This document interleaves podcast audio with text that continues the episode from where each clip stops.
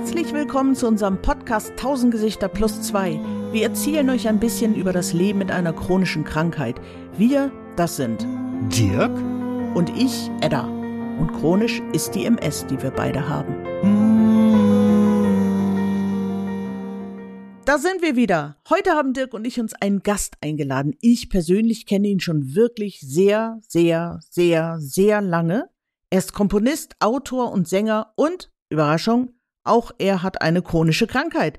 Wir wollen alles wissen. Herzlich willkommen, Rainer Bielfeld. Hallo Edda, hallo Dirk und hallo liebe Hörerinnen und Hörer. Hallo. Rainer, wie lange kennen wir uns jetzt eigentlich schon?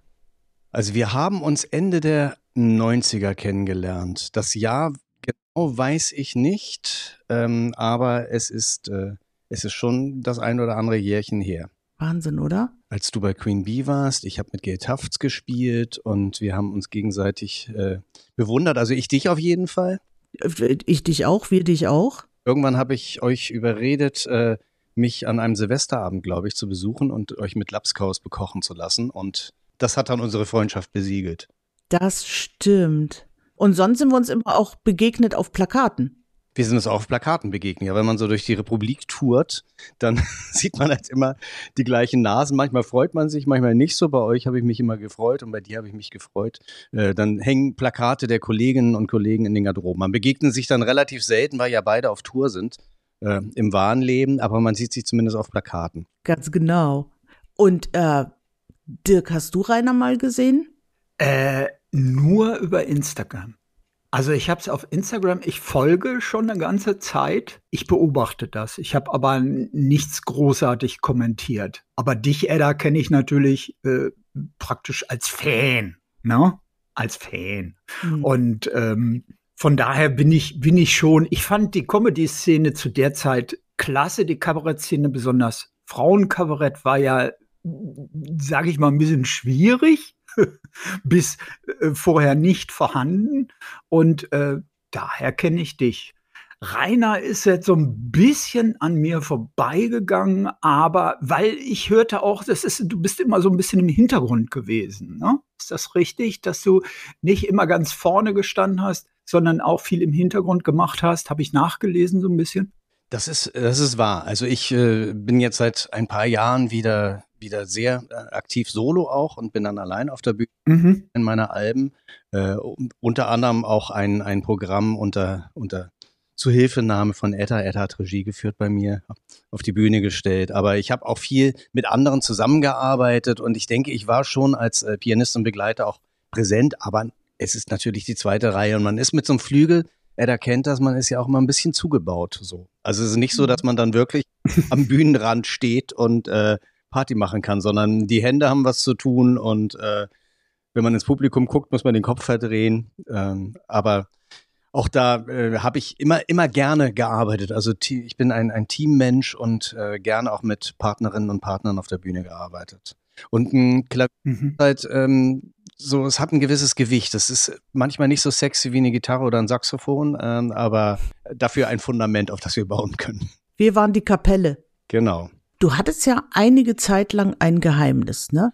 Du hast ein bisschen zu viel Alkohol getrunken. Das war irgendwann auch kein Vergnügen mehr, sondern eine Pflicht für deinen Körper. Ich persönlich habe davon nichts mitbekommen. Warst du so gut im Verstecken? Naja, zum einen hat sich das ja auch aufgebaut im Laufe von äh, nicht nur Jahren, sondern Jahrzehnten. Also es ist auch relativ ähm, langsam, aber stetig immer mehr geworden, wie es bei, bei vielen Leuten ist. Und dann die Sache mit dem Geheimnis, ja, das ist natürlich, ähm, man, das ist ein Problem, wenn man beginnt selbst zu realisieren, dass man da ein Problem hat und dass man es nicht mehr unter Kontrolle hat.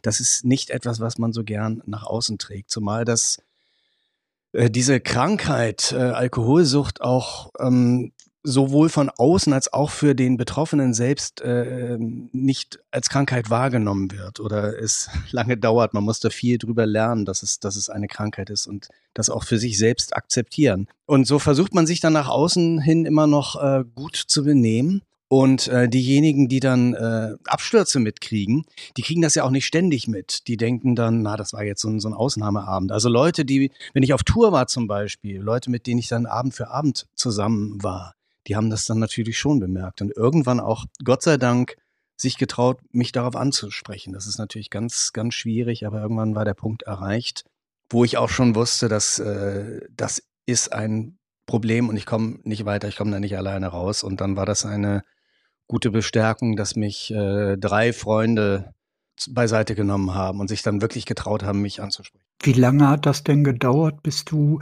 realisiert hast, das als Krankheit wahrzunehmen? Weil das ist ja, glaube ich, noch eine Nummer weiter, ne? Das einmal zu akzeptieren, ich habe äh, oder zu sehen, ich habe da ein Problem, aber wie, also sagen wir mal andersrum. Für uns ist das ja ein bisschen einfacher. Das hat einen Namen, das kennt jeder.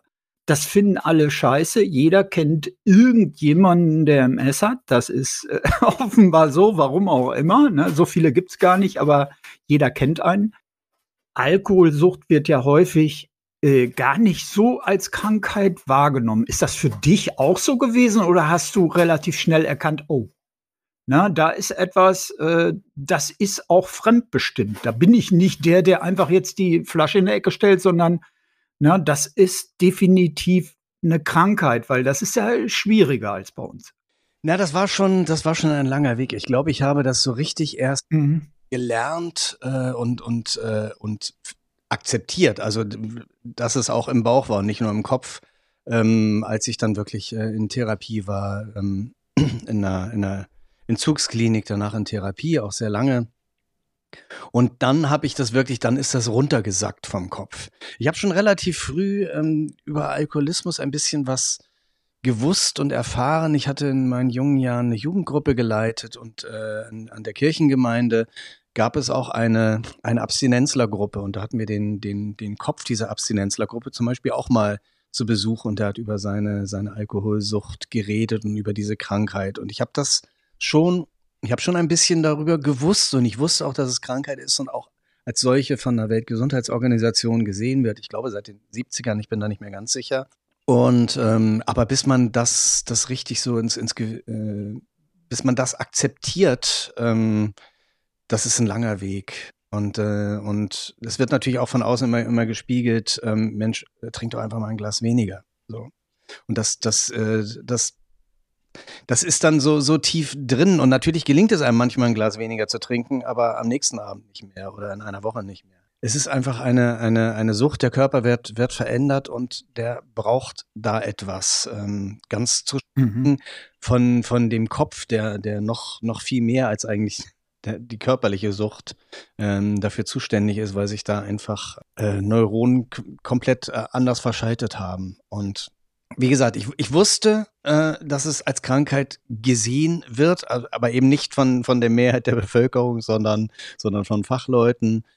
Äh, ich habe das aber auch erst akzeptieren gelernt in der, in der Therapie. Und äh, das ist dann natürlich, äh, es ist aber wiederum natürlich eine Krankheit. Jeder ist, glaube ich, bei einer Krankheit gefordert, selbst, äh, selbst an der Heilung mitzuwirken und mitzuarbeiten. Ohne das geht es, mhm. glaube ich, nicht.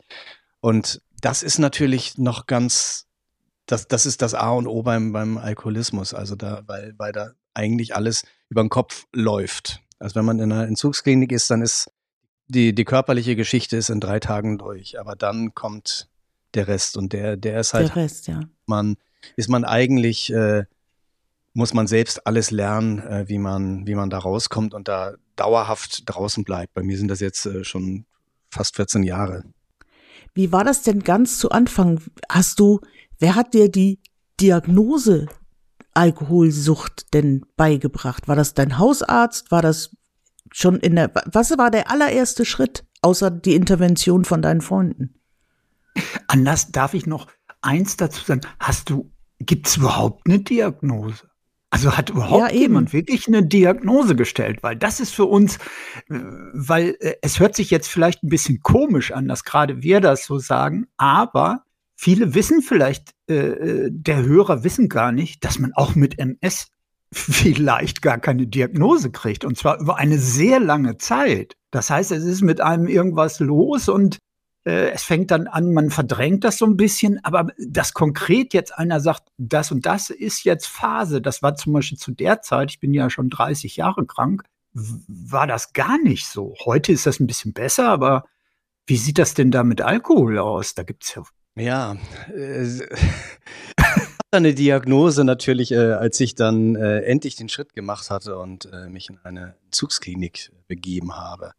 Äh, das ist, ist dann relativ klar. Es gibt auch, äh, es gibt für, für Menschen, die sich selbst äh, sorgen, äh, gibt es auch, äh, es gibt so einen, einen, einen, einen Test, so einen, einen Fragentest. Das sind fünf oder zehn Fragen. Und wenn du da äh, mehr als äh, zwei, glaube ich, ich müsste es nochmal nachschauen. Ich kann das nochmal für eure Shownotes nach, nachrecherchieren. Ähm, wenn du die ehrlich beantwortest, dann kannst du schon, kommst du schon auf so einen, so einen richtigen äh, auf, einen, auf einen richtigen Weg, ähm, ob das wirklich, wirklich unter, unter Alkoholismus läuft. Aber eigentlich, ähm, mein, ich hatte eine Zeit lang eine, eine Therapie ähm, in den ja, Anfang der 2000er Jahre. Der hat schon, der Therapeut hat das schon öfter angemerkt, dass, äh, dass er das problematisch findet. Und äh, mein Hausarzt hat das auch mal angemerkt, dass er zwei Flaschen Wein am Abend oder mehr, dass er das problematisch findet und dass ich da was machen müsste. Aber da war ich noch relativ weit von entfernt und natürlich auch immer davon ja überzeugt, ich könne das selbst in den Griff kriegen. Und da machst du mal so einen alkoholfreien äh, Monat äh, in, im Jahr und denkst, ja, siehst du, geht doch noch, ich bin ja nicht krank. Äh, ich, ich kann ja jederzeit mhm. aufhören. Und natürlich am ersten Tag, äh, wo du wieder darfst, geht die ganze Chose wieder von vorne los. Also auch das ist kein kein Zeichen dafür. Ich weiß das aber von, von vielen Leuten, dass die das eben auch als Zeichen nehmen, wenn sie mal einen Abend nicht trinken oder sogar so einen alkoholfreien Monat machen. Dann ist ja alles klar, dann kann ja nichts sein. Also ja, man klar. kann mhm. wahnsinnig lange äh, auch in die Tasche lügen und ähm, das macht das dann so schwer. Als ich dann, für mich war das Zeichen, ich, es geht nicht weiter, das war, dass es anfing, mein, äh, mein Job, den ich so sehr liebe, der, der mein Leben ist, zu tangieren, dass, dass es da begann zu schaden, weil viele Jahre hat das gut funktioniert. Ich habe dann nach der Vorstellung, also hab, wenn ich wenn ich abends auf die Bühne musste, vorher nichts getrunken und mich dann natürlich wahnsinnig gefreut auf danach. Dass vielleicht zum Beispiel meine wahnsinnige Nervosität damit was zu tun haben konnte, dass mein Körper langsam äh, unruhig wurde, das habe ich damals noch gar nicht äh, realisiert. Das realisiere ich erst im Nachhinein. Aber lange Zeit ging das gut. Ich habe funktioniert und habe schöne Dinge gemacht und, äh, und Menschen erfreut und schön auch mit, mit in Teams gearbeitet. Und ähm, irgendwann kam der Punkt, dass ich wirklich was in Sand gesetzt hatte, dass ich äh, eine Kollegin, mit der ich auch Songs geschrieben hatte, zusammen, dass ich die begleiten sollte. Sie hatte zwei Pianisten und die Premiere des Programms war gelaufen und äh, ich sollte dann einspringen und ich habe gemerkt, dass ich ich schaffe das nicht. Ich habe sie angerufen, sie hatte natürlich äh, auch schon die, die Probentage, die wir äh, miteinander hatten und Probenabende, das realisiert. Und ich habe gesagt, es tut mir wahnsinnig leid, ich glaube, ich schaffe es nicht. Und sie hat dann gesagt, mach dir keine Sorgen, äh, kümmer du dich jetzt um dich, tu was und äh, ich kümmere mich darum, die Auftritte abzusagen, zu verlegen äh, oder einen Ersatz zu finden. Und hat mir total mhm. den Rücken.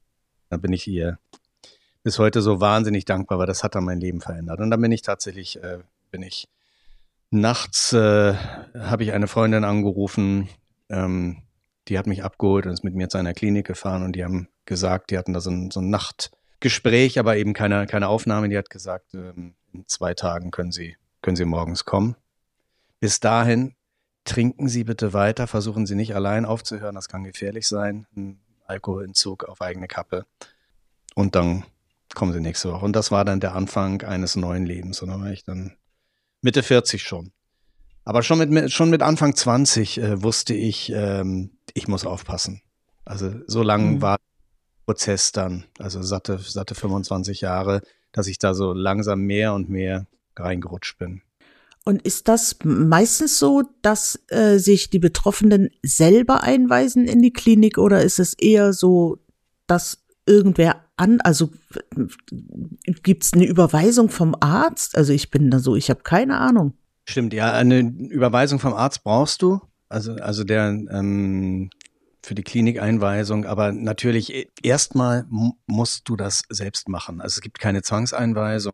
Sehr in Gewahrsam genommen, wenn, wenn Gefahr für, für sie selbst oder die, die, die Umwelt besteht, aber das ist dann irgendwie eine Nacht in der Ausnüchterungszelle. Aber eine Zwangseinweisung für eine Therapie gibt es nicht und das würde auch niemals funktionieren, weil das ist das A und O. Solange die Leute nicht selbst realisieren, was mit ihnen los ist und das auch annehmen, dass, dass, dass sie da selbst nicht mehr rauskommen, solange ist da eigentlich nichts zu machen. Und auch äh, am Anfang der, der Therapie war ich genauso wie, wie alle anderen noch wahnsinnig wackelig. Und äh, man hält sich auch so an Strohhalmen fest, dass man es vielleicht doch unter Kontrolle kriegt und irgendwann dann Silvester wieder anstoßen kann und diesen ganzen Scheiß. Und das ist dann auch noch ähm, so ein, ein äh, das ist dann auch noch so ein Prozess, dass man akzeptieren muss, nie wieder. Es ist wie mit dem Rauchen. Jeder Raucher, der versucht hat aufzuhören, vielleicht erfolgreich oder nicht, weiß, der eine Zug würde es alles wieder zunichte machen. Also du musst dann auch irgendwann akzeptieren, nee, nie wieder. Und zwar nicht nur Alkohol. Du kannst dann auch nicht sagen, äh, na dann kiffe ich halt mehr oder so, sondern ist äh, eine komplettes, ein komplettes Clean sein. Äh, weil, weil sonst die, die, äh, es gibt, es nennt sich Suchtverlagerung, also dann, dann andere Drogen vielleicht erstmal nur ähm, im Hintergrund und waren und nicht, nicht so, nicht so vordergründig äh, äh, süchtig machend waren, die nehmen dann diese Stelle ein. Und das ist dann auch nochmal, da muss man sich verabschieden und wenn man 25 Jahre äh, getrunken hat, dann denkt, dann kann man sich ja gar kein Leben vorstellen ohne Alkohol. Selber, wie soll das gehen? Dass, äh, dass es fantastisch geht und dass es die beste Entscheidung meines Lebens war, das kriegt man dann erst so langsam mit. Aber auch das, das geht in langsamen Schritten. Die ersten Monate sind so ein bisschen graues Larifari auch. Die, so die, die Amplituden, ähm, äh, die, die, die Gefühlsausschläge nach oben und nach unten, die, die werden dann halt erstmal erstmal kleiner. Das muss man alles wieder neu justieren und neu wieder klarkriegen, äh, was, was heißt Glück, was heißt Entspannung. Entspannung muss man sowieso lernen. Das, da kann man ja jetzt nicht mehr irgendwie nach der Vorstellung schnell drei Wein kippen und ist dann irgendwie relaxed, sondern das muss man dann halt lernen. Deswegen ist dann auch mhm. äh, Therapie, äh, Yoga und Entspannung irgendwie eines der, der Pflichtprogramme ist ein, ein Prozess und ähm, das Problem ist, dass eben nicht da die Diagnose steht und nicht ein Arzt sagt, du hast das und dann, und dann schluckst du und denkst, so ein Scheiß, aber ähm, gucke ich mal. Werden denn überhaupt Untersuchungen gemacht? Also außer dem Fragen und dem Gespräch? Also kriegst du Blut abgenommen oder wird ein MRT gemacht? Nee, du kriegst Blut abgenommen, also bei, bei der Einweisung. Aber die sehen natürlich, was du im Blut hast und äh, klar, du kriegst, kriegst einen Check-up und mal ganz davon abgesehen, dass du den, dass den Menschen auch ansiehst. Also wenn ich heute Fotos von mir sehe, sozusagen in der Phase kurz bevor mhm. ich einweisen lassen, das ist äh, entsetzlich für mich. Und ich habe da auch immer noch ein Foto im mhm. Handy. Das heißt, würde ich mal mal weich werden ähm, und Gefahr laufen, weich zu werden, äh, ich tue es nicht, aber man weiß es nie, man muss gewappnet sein. Dann wäre eines dieser Dinge, dass ich mir dieses Foto anschaue, wie ich da aussah, wie, wie unglücklich, wie, wie, ja, wie, wie tief traurig und unglücklich ich auf diesen Fotos aussehe. Also man, man kann es sehen. Ich sehe es auch bei, Le bei Leuten mittlerweile. Man wird dann halt auch sensibler.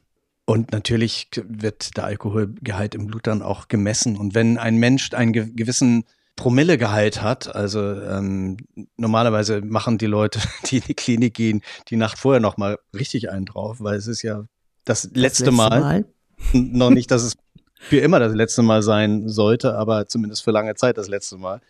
Und äh, da wirst du gecheckt und die haben mir natürlich gesagt, was ich da im Blut hatte. Und wenn dann auch Leute bei einem gewissen Promillegehalt dann trotzdem noch stehen können und so, sich sogar noch halbwegs artikulieren können, mhm. ich erst recht ein Zeichen, dass da der Körper äh, wahn, wahnsinnig schon, schon äh, gelernt hat im, im Laufe der Zeit, das noch äh, zu tolerieren und irgendwie noch zu funktionieren.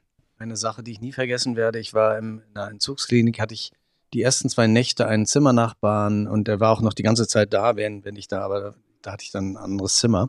Ein reizender äl älterer Herr, wirklich wahnsinnig charmant, wahnsinnig lieb, äh, hatte Korsakow, das ist dieses äh, Alkoholdemenz. Mhm. Und der hat mich jeden Morgen gefragt, ob der Krieg schon vorbei ist und ob sie den Hitler schon gekriegt haben. Ja.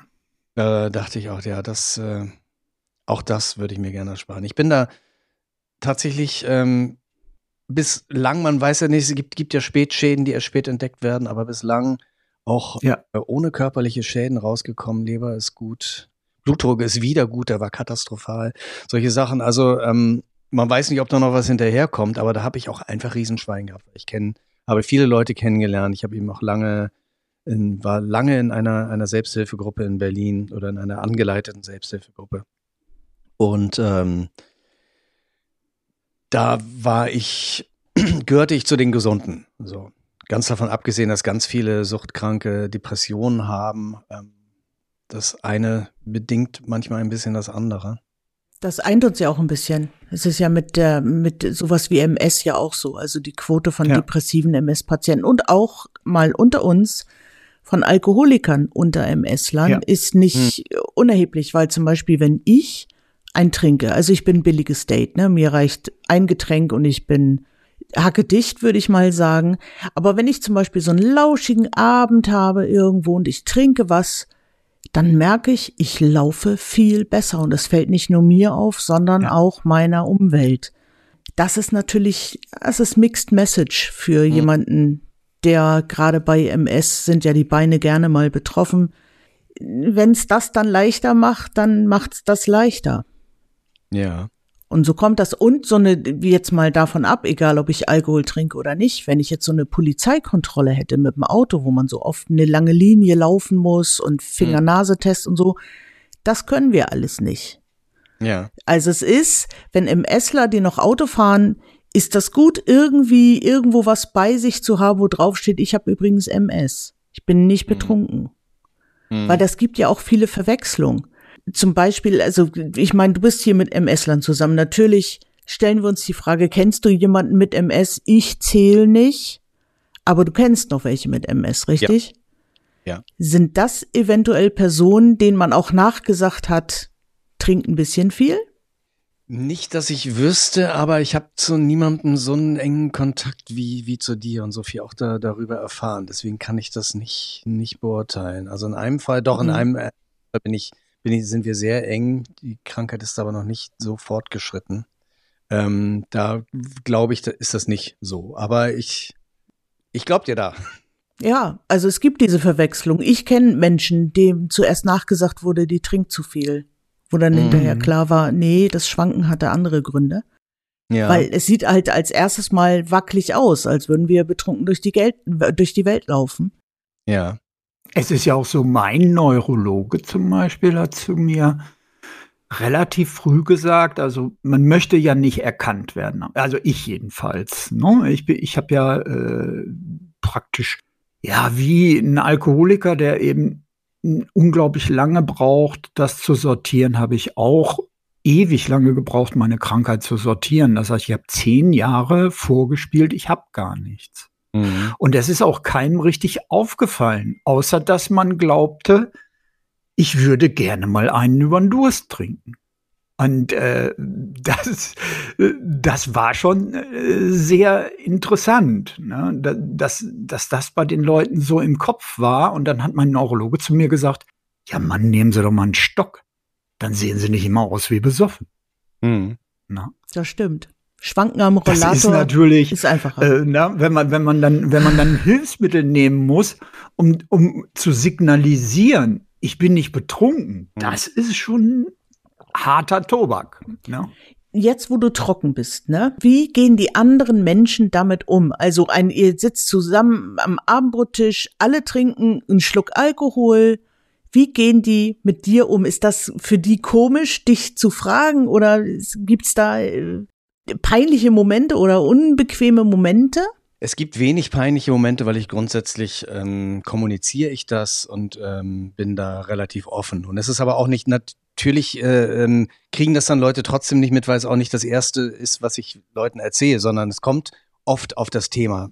Sehr oft fragen mich einfach Leute, äh, trinkst du gar nichts und äh, warum trinkst du nichts? Und dann sage ich halt, äh, dass ich dass ich äh, trockener Alkoholiker bin. Ich habe da auch kein Problem, auch nicht das, das Wort äh, Alkoholiker zu benutzen. So, und dann, ähm, wie ist das so? Nee, ich habe ich hab da kaum, kaum Probleme. Also man, manchmal sind Leute befangen. Am befangensten sind die Leute, die selbst ein Problem haben. Das kriege ich immer mhm. wieder mit. Also ähm, mhm. Leute, die vermuten, und äh, ich muss sagen, zu Recht vermuten, dass ich sie durchschaue oder die sich beobachtet fühlen, dadurch, dass ich halt nicht mittrinke und nicht in, den, in den, das gleiche Level komme. Ich beobachte natürlich nicht, um Leute irgendwie, ähm, um irgendwie einen schlecht, schlechten Eindruck von Leuten zu haben oder so, aber ich kriege natürlich mit. Na klar. Und ähm, Und das macht manchmal Leute befangen. Also wenn, wenn ich äh, Menschen treffe, und das ist nicht so selten, die ähm, ohne, dass ich danach frage, und ich würde nie danach fragen, mir mehrfach beteuern, dass sie, dass sie zwar hier und da was trinken und auch mal ein bisschen mehr trinken, aber dass sie auch jederzeit aufhören können und überhaupt kein Problem haben, dann weiß ich schon, die haben ein Problem. Hm. Sag's mir noch mal, dann glaube ich dir noch mehr. genau. Das kann, kann manchmal Leute, Leute befangen machen, aber grundsätzlich ist das alles mhm. Bei mir ist das so, mich kratzt es, also mich kratzt die Tatsache, dass sie Alkohol trinken, kratzt mich nicht. Wenn aber so eine bestimmte, also wenn, wenn Leute, auch mehrere Leute auf einer Party dann langsam besoffen werden, man muss dann auch einfach ähm, zugeben oder man muss dann sehen, die Gespräche werden nicht intelligenter und die Witze werden wieder. Man glaubt nur, es wird lustiger werden und sie seien wahnsinnig geistreich, aber es ist äh, eine Katastrophe, wenn man da nüchtern zuguckt. Und das ist dann oft der mhm. Moment, wo ich dann verabschiede, aber auch nicht verabschiede mit irgendeinem schlechten Gefühl und schade, dass ich jetzt nicht dabei sein kann, sondern wo ich denke, nee, jetzt gucke ich lieber noch ähm, eine, eine Episode von, von einer Serie oder, oder lese noch ein bisschen im Buch. So, weil, weil es dann einfach unerquicklich wird. Ich bin da aber, wie gesagt, relativ entspannt und ich habe dann eben auch nicht das Gefühl, früher hatte ich das Gefühl, immer was zu verpassen. Ich musste immer der, der Letzte sein und jetzt weiß ich ab einem bestimmten Level, äh, so wie die Leute reden, ich verpasse nichts und die werden sich auch nicht erinnern oder zumindest nicht. die werden am nächsten Tag meinen, dass sie einen guten, einen schönen Abend hatten. Das will ich ihnen auch nicht nehmen, aber ich glaube, es bleibt relativ wenig von diesem Abend übrig. Also für, fürs Leben und für die Erinnerung bleibt mehr wenn man sich die Erinnerung bewahrt. So, und bei mir zu Hause ist es so, ähm, ich habe mir zum Prinzip gemacht, ich kaufe keinen Alkohol, ich verschenke auch keinen. Und äh, aber wenn Leute zu, zu, mir zum Essen kommen, die das, die das auch wissen, die kaufen sich dann halt selbst einen Wein und bringen einen mit, wenn sie unbedingt wollen. Die meisten machen es dann gar nicht, sondern denken, ach, ja auch cool, mal einen Abend ohne. So. Was macht dein Mann? Der trinkt auch kein Alkohol mit? Nee, Überhaupt nicht. Der, der mag es einfach nicht. Der, der Glückliche war da nie cool. er mag es nicht.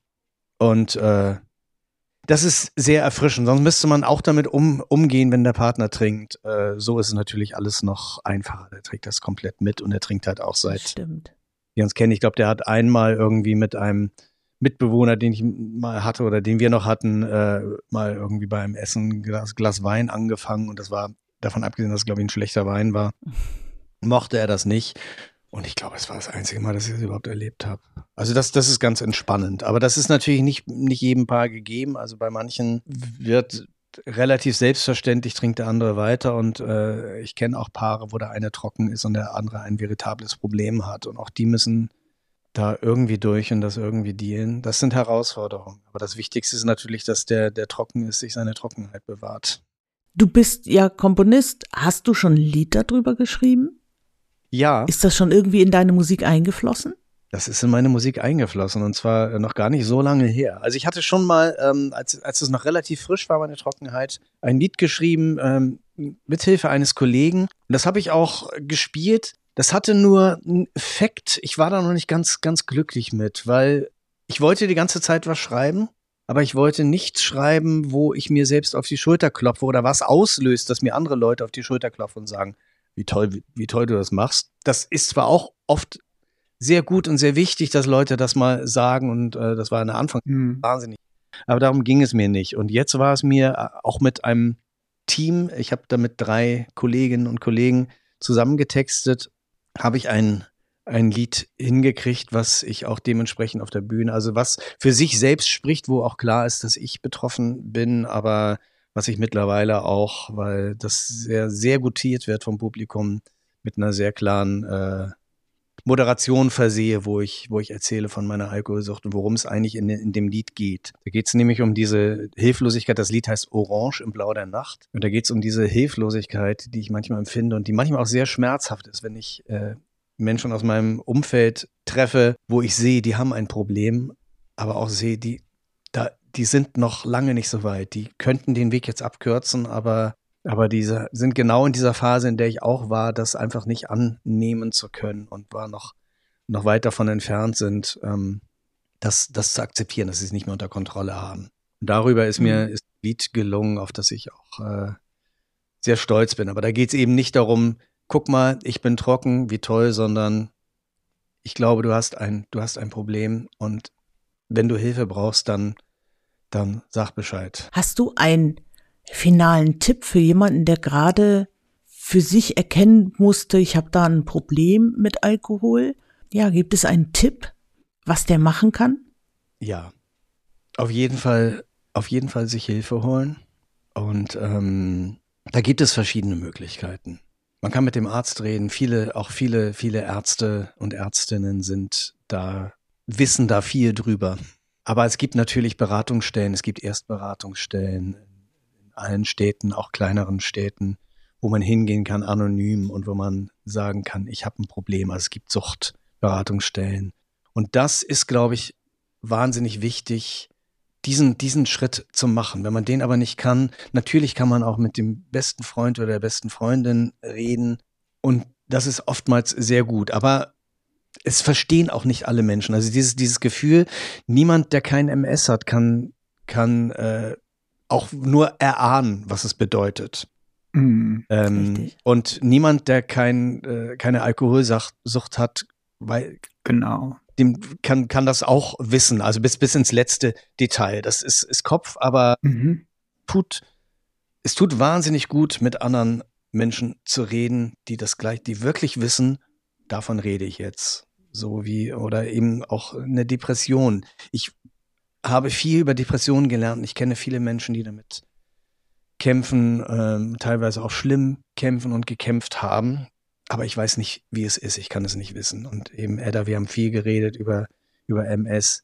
Ich weiß viel von dir, ich sehe viel von dir, aber ich weiß nicht, wie es sich anfühlt. Und deswegen ist es, glaube ich, beim Alkoholismus auch gut, mit Menschen äh, zu reden, die das wirklich wissen. Man kann auch in eine, in eine Gruppe gehen. Da ist nicht immer unbedingt die anonyme Alkoholiker-Gruppe äh, äh, die beste, weil, weil da kein Gespräch stattfindet, sondern eigentlich nur die Leute teilen, das aber nicht kommuniziert wird. Das ist ein bestimmtes Prinzip, sehr gewöhnungsbedürftig, auch sehr heilsam, aber es wäre für mich nicht die Erstanlaufstelle. Aber es gibt ganz viele Suchtberatungsstellen, ähm, findet man auch sofort im Netz. Und das wäre wahnsinnig gut, da den ersten Schritt zu machen, da einmal hinzugehen. Was denn, was, was soll passieren? Man, äh, es kann einen niemand zwingen, zu entziehen, äh, in irgendeine Gruppe zu gehen. Man kann da nur Klarheit gewinnen und vielleicht auch wenn es sehr schockierend ist, äh, ist es gut, dass jemand, der sich da auskennt, einmal sagt, du hast ein Problem, aber du kannst was machen.